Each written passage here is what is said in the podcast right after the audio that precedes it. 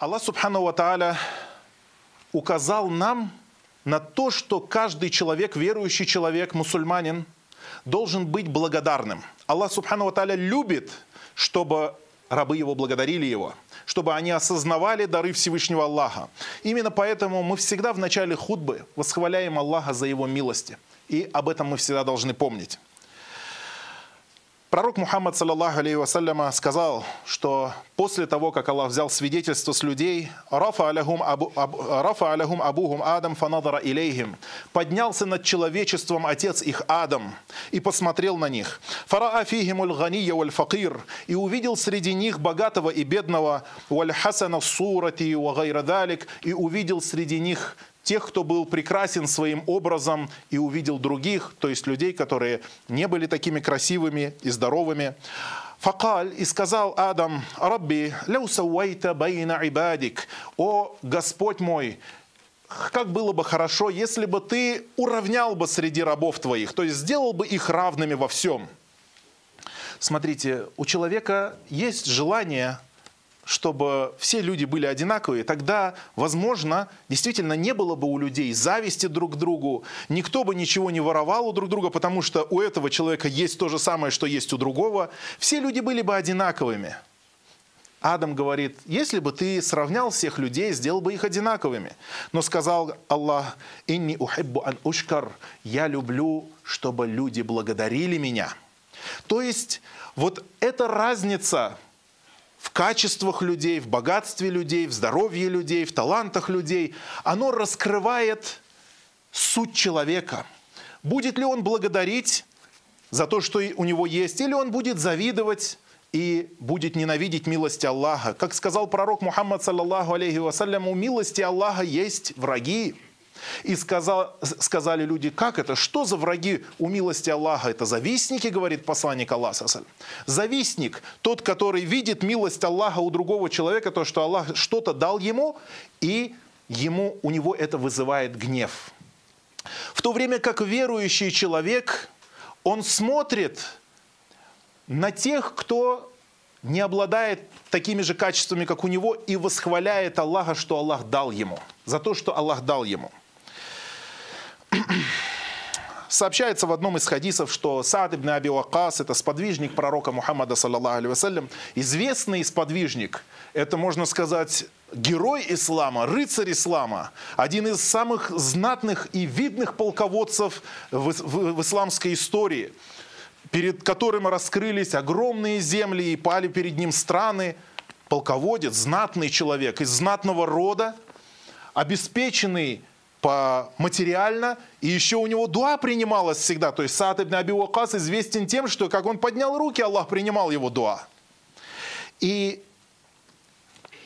Саад однажды, пророк Мухаммад Саласалим увидел от него, что Саад начал любоваться собой.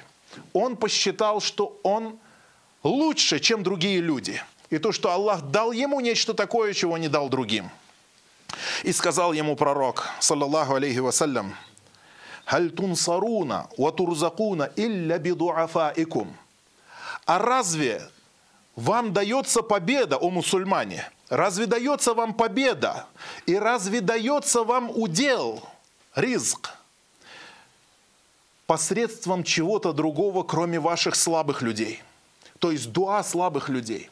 Мусульмане, знаете, что победа ислама приходит от мольбы нуждающихся людей. Твой, твой личный ризк во многом зависит от дуа и от молитвы тех слабых людей, которым ты оказываешь поддержку и помогаешь. Они делают за тебя дуа, и Аллах дает тебе баракят. Ты помогаешь им, а Аллах помогает тебе. И это очень важно. Очень важно, чтобы в жизни мусульманина всегда это было, чтобы он помнил, чтобы он заботился о бедных, чтобы он заботился о слабых, чтобы он заботился о нуждающихся. Потому что все это возвращается к нему самому. Это все нужно в первую очередь ему самому. Посланник Аллаха, саллаллаху алейхи вассалям, в одном из хадисов сказал, что на судный день Аллах скажет, «Айналь фукара, где бедные люди?» То есть бедные не значит, что бедные только финансово, бедные в чем-то, то есть они обделенные в чем-то. Может быть в здоровье, кто-то может быть богат, но он обделен в здоровье. обделен в знаниях, обделен в доме, обделен в жене или в чем-то еще. И Аллах Субхану Ата'аля вас зовет, скажет, о, э, где бедные люди, где эти бедняки, которые в том мире нуждались, которых в том мире считали, относились к ним с сожалением и не хотели быть такими, как они. Если мы видим сегодня в чем-то нуждающемся человека, больного или нуждающегося экономически в проблемах, то мы никто не скажет, я хочу быть таким же, как он. Про себя мы думаем, вот бы не быть таким, как он. И скажет Аллах, что вы делали в том мире? И они скажут, мы были испытаны и терпели, а богатство и власть были у других, не у нас. И тогда Аллах Субхану Ва скажет, истину вы сказали. Вы сказали правду, вы были правдивы, вы действительно были испытаны и действительно терпели. И они войдут в рай, и им будет сказано, войдите в рай. А после того, как они войдут в рай, то на площади расчета останутся только богачи и люди власти, правители. Богачи и правители. Чтобы продолжался расчет, ведь пророк Мухаммад, саллиллаху сказал, что бедняки войдут в рай на 400 лет раньше, чем богачи. И нашим братьям и сестрам, которых Аллах Субхану Ва испытал – я хочу их подбодрить и сказать, чтобы они не падали духом, потому что испытания всегда приходят с очищением. И посланник Аллаха, саллаллаху алейхи вассаляма, сказал, «Инна идам аль джаза има идам баля». Воистину, величина награды у Аллаха вместе с величиной испытаний – то есть, насколько будет великое испытание, настолько великая будет и награда. И если Аллах полюбит каких-то людей, то дает им испытания. И тот, кто будет доволен своей участью, тот заслужит довольство Аллаха. А тот, кто разгневается, тот получит гнев Аллаха. И на судный день дорогие братья, мы все будем завидовать тем, какими мы сейчас не хотим быть, вот эти люди, бедные, нуждающиеся, которыми мы не хотим быть, мы все им будем завидовать. Поэтому те братья, которые живут в испытаниях, сестры, которые живут в трудностях, мы вам будем завидовать. И об этом сказал пророк Мухаммад, саллаллаху алейхи вассалям. «Яwaddu ахлюль афияти яумаль кияма». Пожелают люди, жившие в благополучии в этом мире, на судный день они пожелают, когда увидят хайна ю'та ахляль баля и thawab, когда они увидят, как людям, жившим в тягостях, а, будет даваться их награда в огромном количестве, то люди благополучия пожелают «Ляу анна джулюдахум кянат курридат фиддунья бимакарид». Они пожелают, чтобы в этом мире их э, кожа была полностью изрезана ножницами.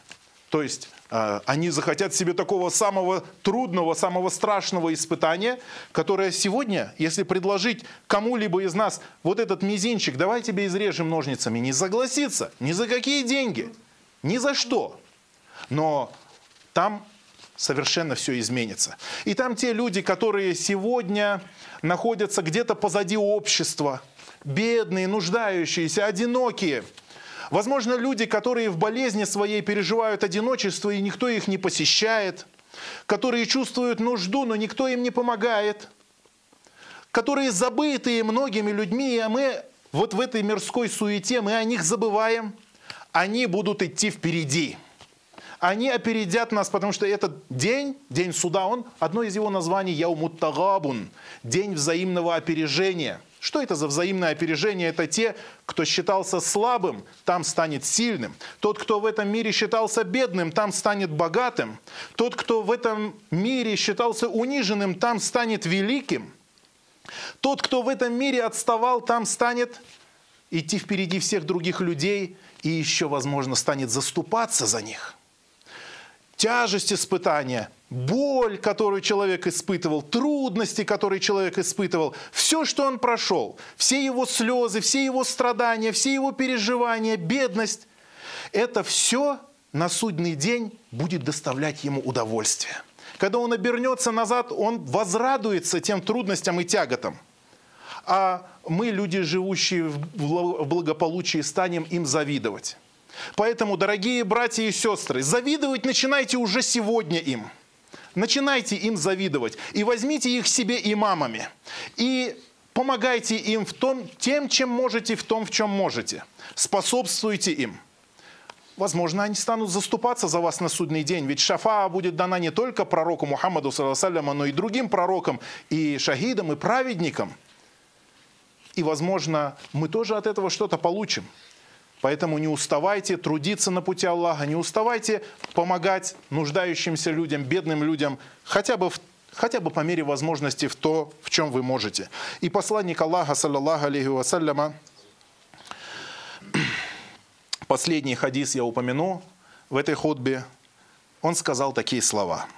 «Ундуру иляман хуа асфаля минкум».